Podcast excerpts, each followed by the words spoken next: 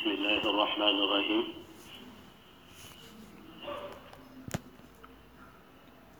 الحمد لله رب العالمين. والصلاة والسلام على هذا الأمين. سيدنا ومولانا محمد. وعلى آله وصحابته أجمعين.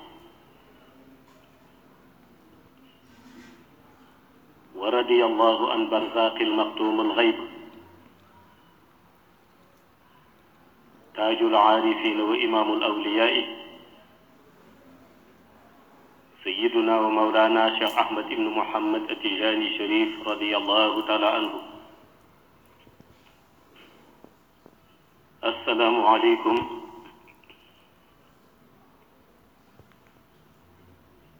ñi ngi dellu si waat di mbokk yu yëpp Nous adressons nos nobles ziyaras à cette fidèle assemblée.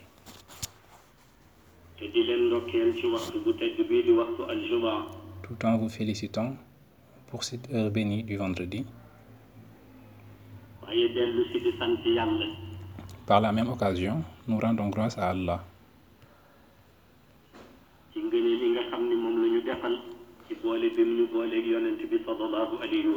Qui nous a gratifiés de bienfaits en nous mettant sous le coupole du prophète, paix et salut sur lui.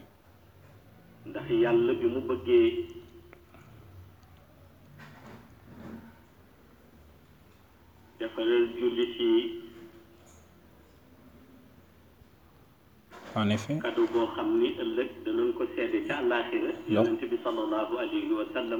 lorsqu'Allah a voulu offrir aux musulmans un cadeau dont ils pourront témoigner au jour du jugement dernier, il a fait descendre le prophète, paix salut sur lui. C'est la raison pour laquelle il a dit la Ceci montre toute l'étendue de la miséricorde divine qui a envoyé le prophète, paix et salut sur lui. Mais il nañ a ni choisi parmi les êtres humains. nekk am na ko Alors qu'on sait Allah dispose de plusieurs messagers. Donc s'il l'avait voulu, il aurait pu envoyer tànn autre créature. ou bien choisir une autre un univers, une autre créature, mais il a choisi parmi les êtres humains, tout en choisissant le meilleur parmi les humains, mais aussi la meilleure parmi toutes les créatures, c'est-à-dire le prophète Mohammed, paix salut sur lui. C'est pourquoi Allah a dit Azizun alayhi ma anittum harisun alaykum bil mu'minina rahim. Allah dit donc que tout ce dont les musulmans ont besoin. Se trouve inséré dans la poitrine du prophète et que tous les manquements que l'on cherche à combler peuvent l'être grâce au prophète. Et que tous les actes d'adoration pour qu'ils soient acceptés doivent laisser une partie importante au prophète. Paix et salut sur lui. Ceci montre que le prophète est un cadeau incommensurable pour les êtres humains mais aussi pour les musulmans. C'est d'ailleurs la raison pour laquelle il faut considérer que la miséricorde divine la est large et immense. Mais le plus important dans sa miséricorde lorsqu'il a voulu transmettre aux êtres humains il l'a transmis au prophète pour qu'il montre l'étendue de la miséricorde divine. C'est pourquoi il l'a envoyé.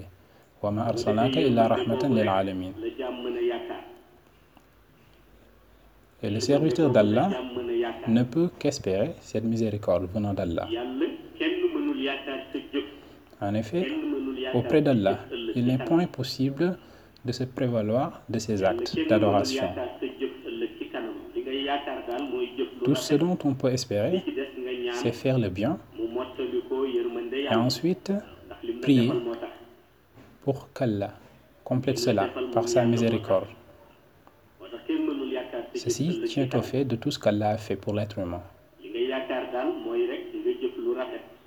Donc, tout ce que l'on peut faire, c'est être dans le sentier d'Allah et espérer avoir sa miséricorde.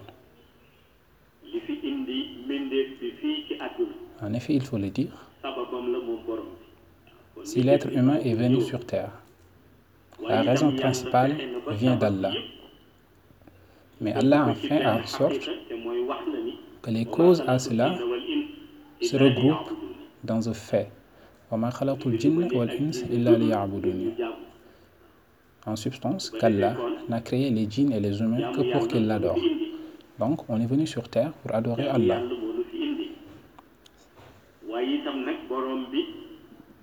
Mais aussi,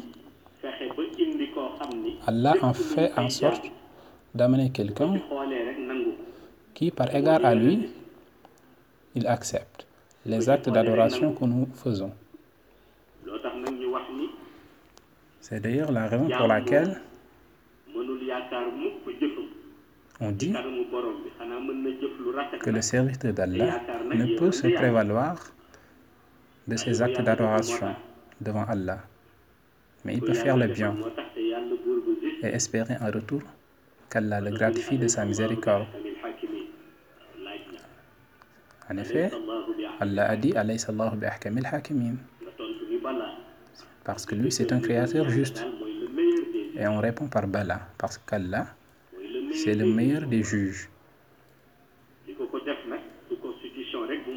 Et ce qui a fait de lui le meilleur des juges, ce n'est point une constitution ou un texte qu'il a par devers lui, mais c'est parce qu'il est tout simplement le créateur. C'est lui le créateur, donc il a la latitude de faire tout ce qu'il veut. Ceci dit, tous sont ses serviteurs. Et Allah a posé cette question. N'est-il pas le meilleur des juges? Et on ne peut que confirmer cela par Bala. En effet, c'est le Créateur, comme je l'ai dit, et qui crée à la latitude sur sa créature. Donc, il faut le dire, Allah a fait plus que ses créatures ne méritent. C'est d'ailleurs la raison pour laquelle les actes d'adoration ne peuvent être brandis par le serviteur. C'est la raison pour laquelle les grands élus d'Allah ne veulent pas qu'Allah les juge par rapport à leurs actes, mais plutôt par rapport à sa miséricorde. Et Allah a accepté cela. C'est pourquoi il a fait en sorte qu'ils aient l'esprit et le cœur tranquille. Et leur a montré qu'ils sont ses rapprochés. Et qui est un rapproché d'Allah peut avoir l'esprit tranquille, parce que c'est Allah qui a créé tout. Dans cette logique, il est possible de voir quelqu'un adorer intensément Allah et faire ses actes d'adoration profondément, pendant 100 ans par exemple, un siècle. Et après sa mort, il passe et se trouve dans sa temple de 100 ans. Et si on mesurait les bienfaits et les actes d'adoration qu'il faisait, et que chaque jour pendant les 100 ans qu'on lui rétribue cela, alors après les 100 ans, ces bienfaits se seront épuisés. Et tout ce qui reste, c'est la miséricorde d'Allah, qui est la seule solution et le seul moyen par lequel on peut se sauver.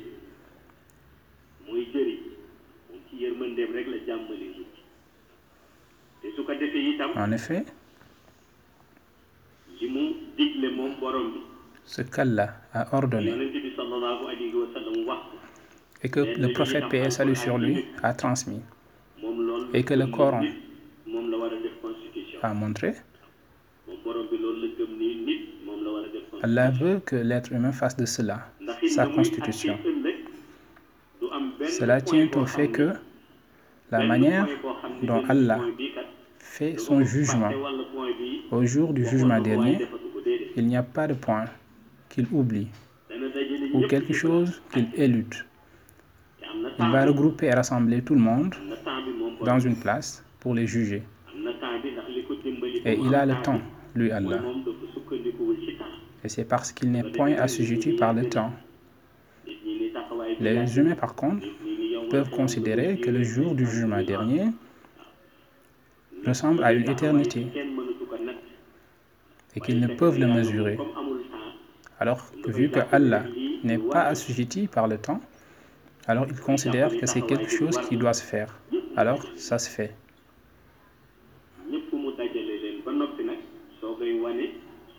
Ainsi, après avoir regroupé et rassemblé tous les humains, il leur fera voir la certitude. On peut voir ainsi quelqu'un qui a vécu dans la pauvreté et être côte à côte avec quelqu'un qui a vécu dans l'opulence, un milliardaire ou un multimilliardaire, et qu'Allah les juge tous en même temps, sous la base du Coran, mais aussi de sa volonté. Ou bien qu'on voit quelqu'un qui fut président avec le pouvoir temporel, soit jugé avec quelqu'un qui fut un manœuvre dans sa vie terrestre. Allah ne se soucie point de ces considérations-là. Alors ce jour-là, ceux qui seront couronnés par Allah et qui bénéficieront de l'ombre divin, en effet ce jour-là, il n'y aura point d'ombre. Donc vu qu'il n'y a point d'ombre, Allah a créé un ombre d'une fraîcheur incomparable en ce jour d'une chaleur intense. En effet, la chaleur suffocante et intense, qui est ce qu'on appelle ici l'armatan, caractérisé par un vent chaud et sec que l'on voit ici. Ici à Saint-Louis, par exemple, lorsqu'on est là, on ne peut pas savoir c'est quoi l'armatan. Parce que lorsqu'il fait chaud, avant quelque temps, on voit qu'il y a un changement au niveau du climat. Mais il y en a de ces villes ou de ces régions-là où il y a une chaleur suffocante tout le temps. Et le jour du jugement dernier, c'est ce genre de chaleur-là qu'Allah amènera. Et ce jour-là, il n'y aura point de moyen de se rafraîchir par le biais d'eau fraîche. Et cette chaleur-là ne sera point comparable à quelque chose qu'on a vu ici, parce que le soleil sera à quelques mètres, ou bien à moins d'une mètre de chacun, au-dessus des têtes. En effet, Allah dit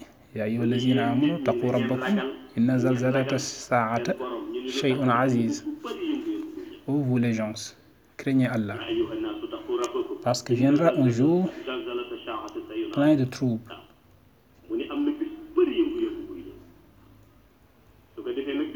Ainsi, ce jour-là, c'est ce qu'Allah a dit dans Iza zulzilatil ardu zilzalaha.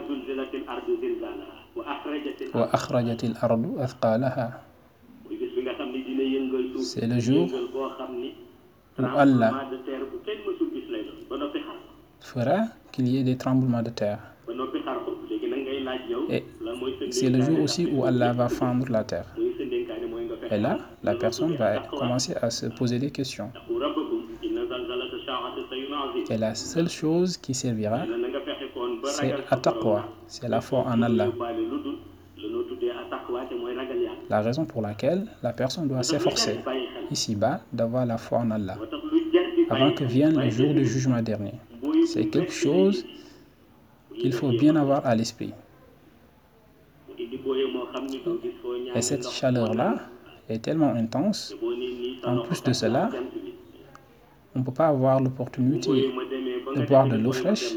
Et ensuite, comme on l'a dit, le soleil se situe à moins d'un mètre des têtes des gens. Puis survient une obscurité intense et complète. Une obscurité comparable aux ténèbres. Par exemple, la personne qui met sa main ou ses doigts devant lui ne pourra les voir, tellement que les ténèbres sont intenses et que l'obscurité est totale. Et c'est ainsi qu'on va reconnaître ceux qui ont de la lumière, ceux qui pourront se guider par eux-mêmes grâce à leur lumière. Ainsi surviendra cette obscurité totale qui sera dissipée par la suite par Allah pour laisser place à la chaleur et puis au Genèse, Jahannam, et puis commencera le jugement. Et ainsi Allah verra les personnes qui bénéficieront de son ombre, parce que son l'ombre lui appartient, et ce jour aussi lui appartient. Et il faut qu'on l'accepte, parce qu'il n'y a point dessus. Il n'y a point dessus à cela, donc il faut l'accepter. On verra ainsi les, les hommes, les djinns, les anges, et chacun avec ses responsabilités et ce qui lui a été confié. À ce moment-là, ce qu'il faut s'assurer, c'est qu'il n'y a personne qui ne vienne au jour du jugement dernier sans qu'il ne soit au préalable averti, soit par un prophète qui leur dit ce qui se passera ce jour-là. Donc toutes les communautés, tous les peuples ont été avertis par les prophètes.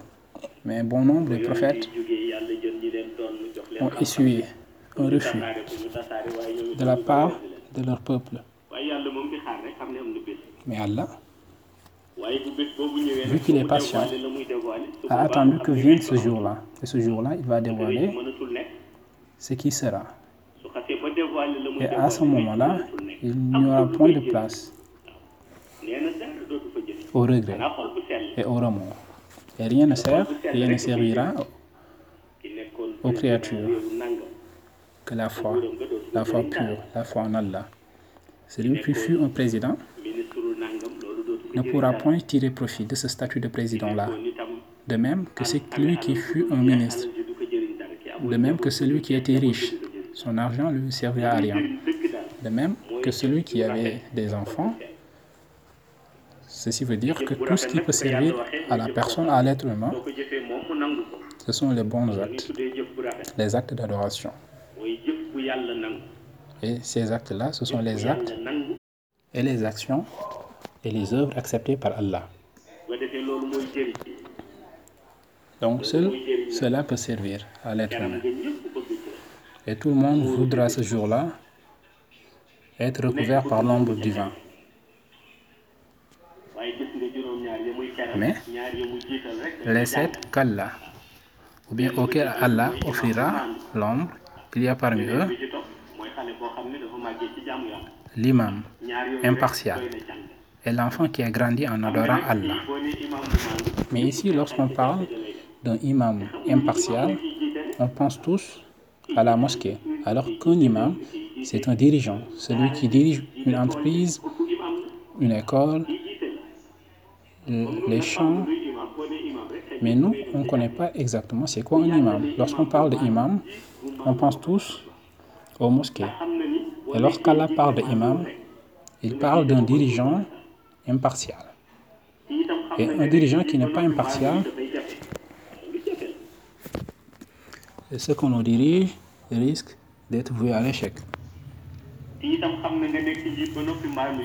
Là, c'est aussi qu'il est très difficile d'être un dirigeant, de diriger les gens et d'être impartial.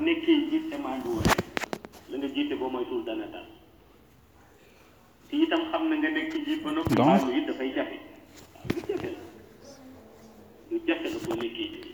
le dirigeant qui n'est pas impartial ne va pas accepter qu'on le corrige. Et là, tous ceux qui sont derrière lui feront face à des problèmes. Et il y aura un désordre. C'est pour cela qu'Allah a dit que la première personne à bénéficier de son nombre, c'est un imam impartial qui concerne celui qui dirige les entreprises, les champs, la maison, la mosquée. celui qui est impartial, jusqu'à ce que cela soit certifié et attesté, il bénéficiera de l'ombre du vent. Et le seul qui va attester de cela, c'est Allah lui-même. C'est-à-dire lorsque la personne agit selon les recommandations divines. Et c'est quelque chose de très important. Ainsi, cette impartialité vaut son pesant d'or. Si Allah la certifie. Prenons par exemple Omar, qui en a eu une leçon très importante avec Alun. En effet, on sait que Omar, lorsqu'il était le prince des croyants, Amirul Moumini, on sait comment il était. Sa conviction et sa volonté ne pouvaient être mesurées. Et Omar, lorsqu'il officiait à la prière, il regardait les rangs pour voir s'il n'y avait pas d'orteils qui sortaient des rangs. Et si les rangs n'étaient pas bien faits, il ne commençait pas la prière. Il allait même jusqu'à frapper les orteils qui dépassaient avec son bâton. Et on l'a connu pour cela. Et un jour, Aline lui dit, lorsque tu diriges les gens, il y a beaucoup de choses que tu ne dois plus faire ou que tu dois diminuer.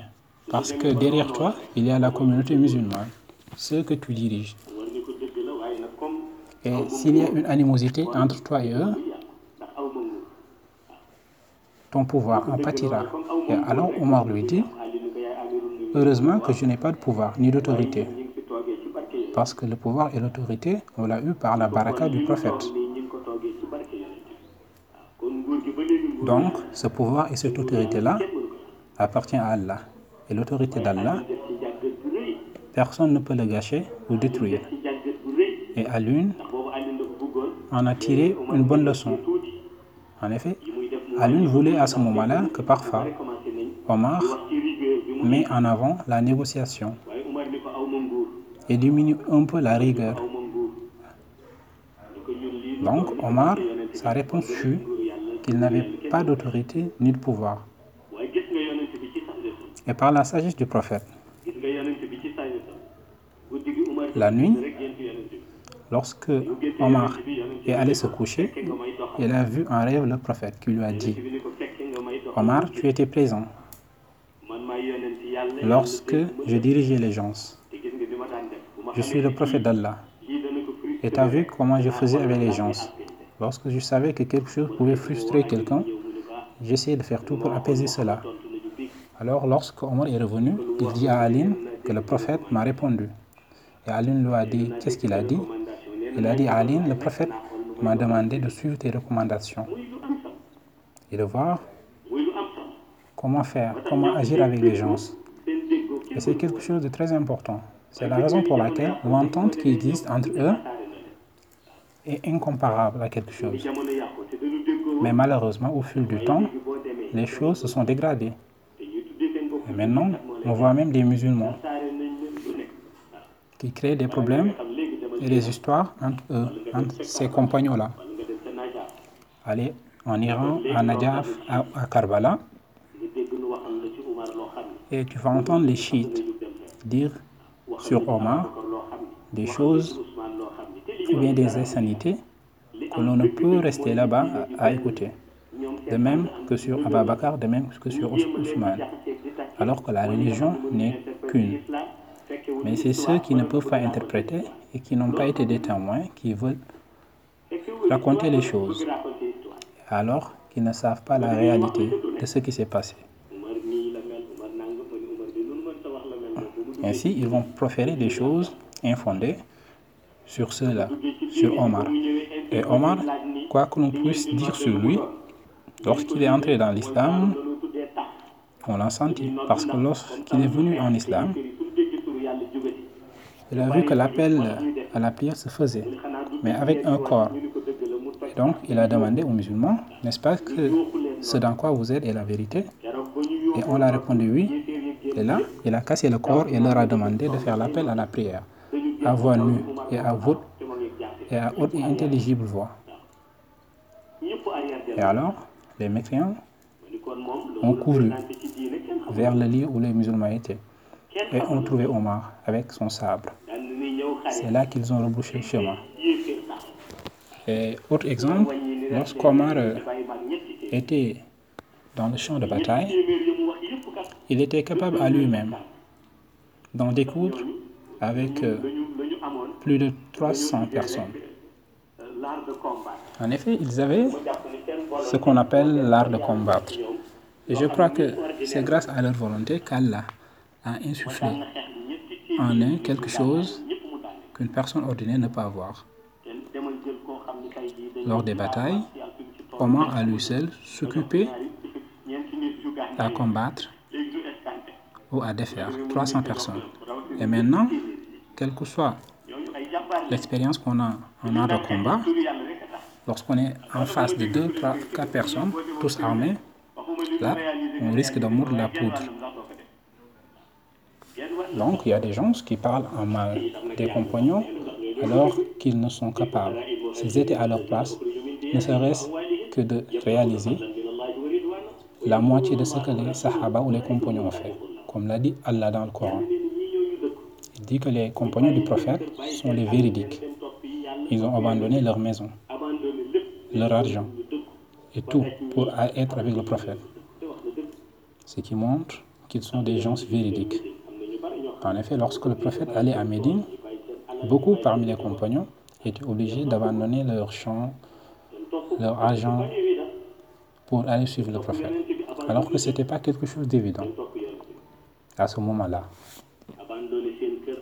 Ils ont tout abandonné, leur maison, leurs biens, tout au profit de l'islam. C'est ainsi qu'Allah a dit Ceux-ci sont les véridiques. Alors cet engagement-là est quelque chose de louable. Et lorsqu'Omar a dit cela à Alun, Alun était content. Parce que ce qu'Alun ne voulait pas, c'est donner une idée à Omar, alors que si le prophète était là, il n'allait pas accepter cette idée-là. Mais c'est le prophète lui-même qui leur a appris la sagesse. Prenons par exemple le Shafa 8. Le prophète avait dit qu'après la prière de Isha et quatre prières surérogatoires, allons à la maison, chez nous. Et après les prières surérogatoires, on fait la Shafa et le Witr. Mais Alun, lui, lorsqu'il priait à la Isha, faisait toujours Shafa et Witr. Et le prophète l'a appelé parmi les Sahaba et lui a posé la question. Il lui a dit Ali, nous on a l'habitude de prier Isha, puis on fait la Nafila ou quatre prières surérogatoires. Mais toi, tu fais toujours le Shafa et Witr. Et le prophète l'a demandé Est-ce que tu ne fais pas de Nafila ou de prière surérogatoire chez toi? Et Ali lui a dit Je l'ai fait. Mais vu que je ne sais pas si je vais mourir avant de rentrer à la maison, je préfère prier, faire les nafila ici, et puis faire Shafa Witr. Et une fois chez moi, je peux faire mes prières surérogatoires et ensuite faire Shafa et Witr. Et le prophète lui répondit par sagesse Je ferai comme à lui. Parce que moi-même, je ne sais pas si, après la prière, je pourrais retourner à la maison en vie.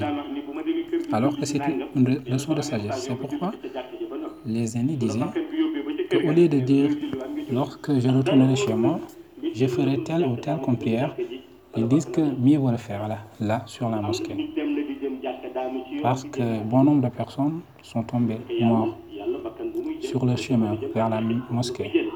Parce qu'Allah, lorsque vient l'heure à laquelle la personne doit décéder, il décide que c'est l'heure. Qu'Allah nous permet de suivre leur pas et nous couvre de la lumière. Assalamu alaikum wa rahmatullahi wa barakatuh.